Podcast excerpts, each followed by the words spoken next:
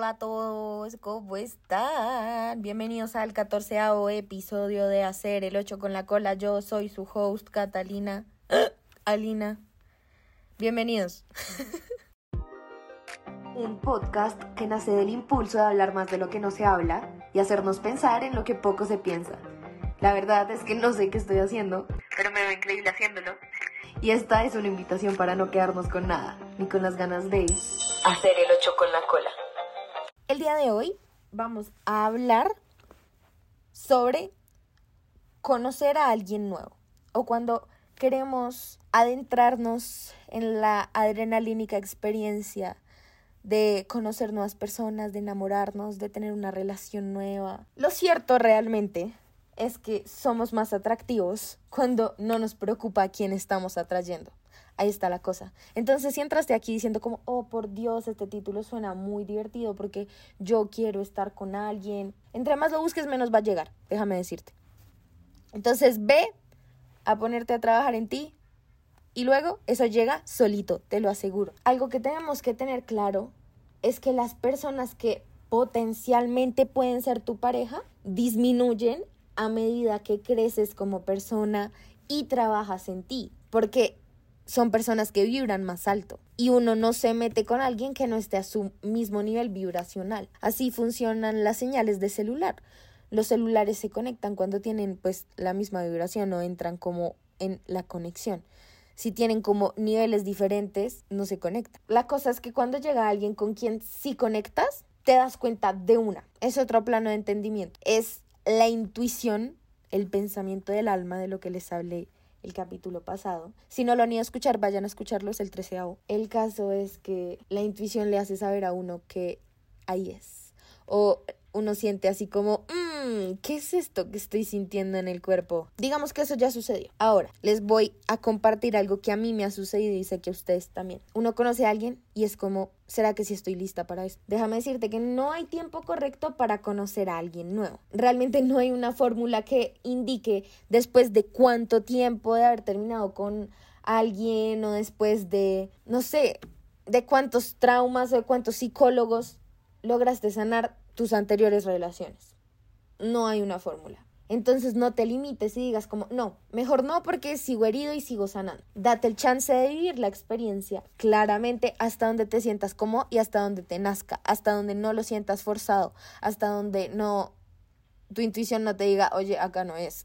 No tienes que pausar tu vida por completo hasta sentirte sanado. Eso es buscar la absoluta perfección y creo que ya lo entendimos que sanar no es lineal, entonces va a haber incluso un día en el que vas a estar muy sanado, pero aún así te va a doler. Y eso es válido porque somos seres humanos. Y eso no implica que no hayas sanado, si me hago entender. Entonces la única forma de sanar, a mi forma de verlo, es confiar de nuevo.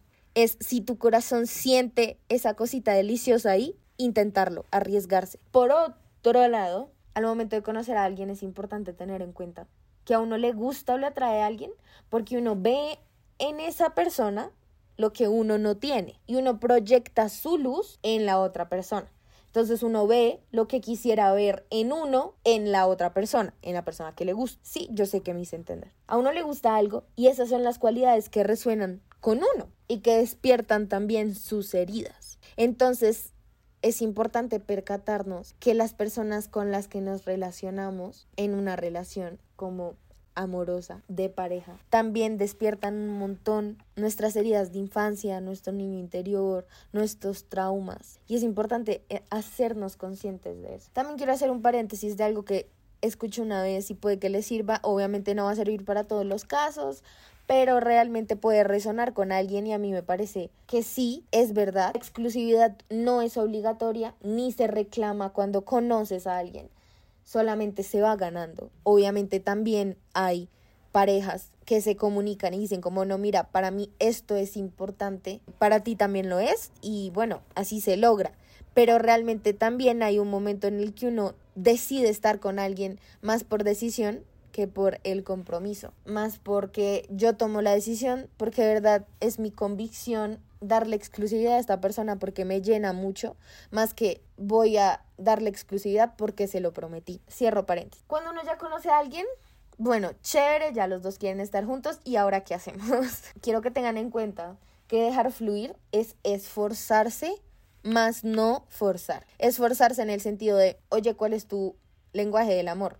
Porque espero lo sepan que hay cinco lenguajes del amor. Los lenguajes del amor, antes de empezar a hablar de esto, son contacto físico, caricias, abrazos, estar ahí pegaditos, tiempo de calidad, estar presentes, dedicar tiempo, regalos, detalles físicos, detallitos, notitas, actos de servicio, no sé cómo, cocinar, oye, te lave la losa, te lave la ropa, eh, cuidar del otro y palabras de afirmación, como, oye, te ves muy bonito, oye, te ves muy bonita, oye, lo hiciste muy bien, reconocimiento. Entonces, como seres humanos, tenemos lenguajes del amor principales. Digamos, Pepito, su lenguaje del amor principal es el contacto físico y los actos de servicio.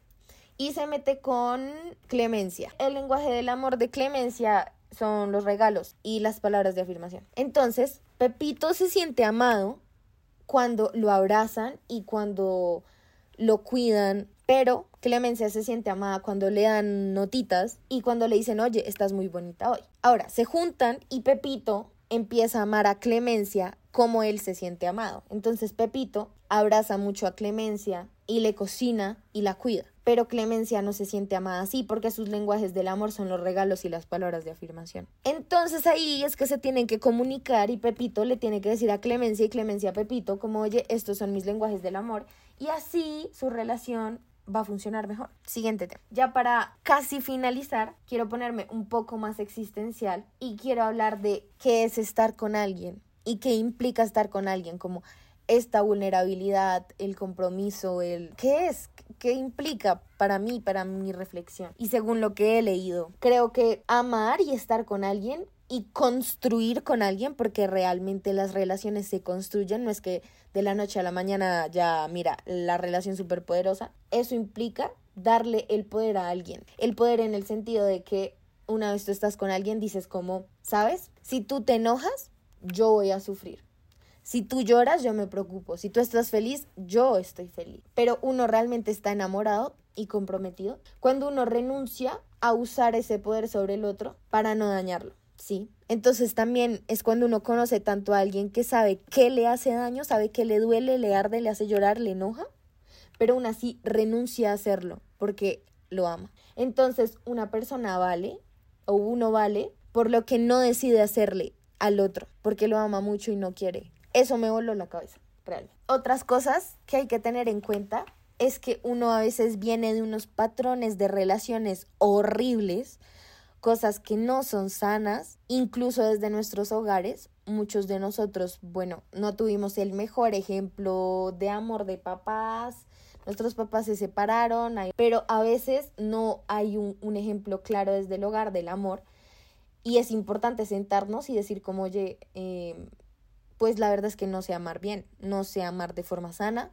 pero estoy aprendiendo a amar. Es importante partir de ahí, como estar abierto a aprender, estar abierto a deconstruir nuestros ideales de amor y nuestros traumas y nuestra herencia. Lo siguiente es dejar de querer ser el amor de la vida de alguien. Realmente cuando uno entra en una relación, entrar desde la abundancia y no desde la carencia. Y entrar diciendo, o eso es lo que yo hago, como, mira, no quiero ser el amor de tu vida. Esto fue algo que leí para que lo tengan en cuenta. Decir, no quiero ser el amor de tu vida, solo quiero acompañarte en el proceso. No quiero apretar demasiado, ni frenarte. La verdad no quiero ningún demasiado. No quiero prometerte el cielo, ni bajarte la luna, ni escribirte el mejor poema, solo acompañarte un poco, verte crecer, sonreír y ya. Y cuando terminemos, la idea es no pasarla mal, ni llorar, simplemente soltarnos, sonriendo y agradeciendo por lo que vivimos y por el futuro tan increíble que nos queda por delante. Entrar con esta mentalidad hace que no nos aferremos, simplemente entendamos que estamos con alguien para compartir un pedazo de nuestra vida, para conectar, para crecer, porque realmente estar en una relación estable y una relación sana tiene un impacto en nuestra salud y en nuestra estabilidad como seres humanos. Eso mejora nuestra vida porque no estamos como en esta incertidumbre de, vale, ¿y qué? porque somos seres humanos sociales, seres humanos que están hechos para estar en compañía, que están hechos para conectar con alguien. Y lo último es que amar es una decisión y que a veces amar es muy fácil porque amar es realmente sencillo cuando uno se siente enamorado, cuando uno siente amor como en el sentido de sentir amor en, en, el corazón, en el pecho. Pero saben, cuando no es fácil amar, imagínense, cuando la persona tiene depresión, cuando a la persona se le muere la mamá, estoy hablando de casos drásticos, cuando la persona explota cuando la persona tiene un montón de traumas, ahí no es fácil amar a alguien. No te puedes quedar solo cuando amar es fácil. Eso no es sostenible porque cuando pase algo te vas a ir y no vas a querer estar ahí. Parte de una relación sana es prometer amar a la persona, incluso cuando no te guste su compañía o incluso cuando de verdad la odies. Ahí está como un concepto maduro de amor, no solo cuando sea fácil amar. Claramente no tenemos que ser tan drásticos. Hay momentos en los que tenemos que pensar en nosotros y tenemos que decir como, oye, yo te amo, pero me haces daño, me maltrata, me genera mucha tristeza, me tiene en un estado de salud mental horrible. Ahí ya dices, para, amarte me está haciendo daño y así no se siente el amor. Quiero que lo entiendan en el sentido de no solo quedarse a amar a alguien en sus buenos momentos, sino también cuando no es tan fácil, porque ahí está el quick del asunto, incluso cuando uno ya no sé, se siente desenamorado de alguien, siento que ahí empieza el amor verdadero, porque uno se impulsa de otro lado que no es la idealización de la persona, sino el puro querer de estar y de compartir. Saben, amar también es aprender a soltar en el momento correcto. Eso es todo. Muchas gracias por escuchar. Espero esto los haya divertido mientras iban en el transporte público, los haya hecho pensar o mientras barrían en su casa. Gracias por escuchar. Recuerden, por favor, darle cinco estrellitas al rating del podcast en Spotify. Eh, cuando entran como al principal de hacer el 8 con la cola, ahí abajo les dice como calificar, pónganle las cinco estrellitas. Gracias por estar aquí. Son increíbles. Recuerden que lo peor que puede pasar si se creen la verga es que se vuelven la verga. Un besito, un abrazo y nos vemos.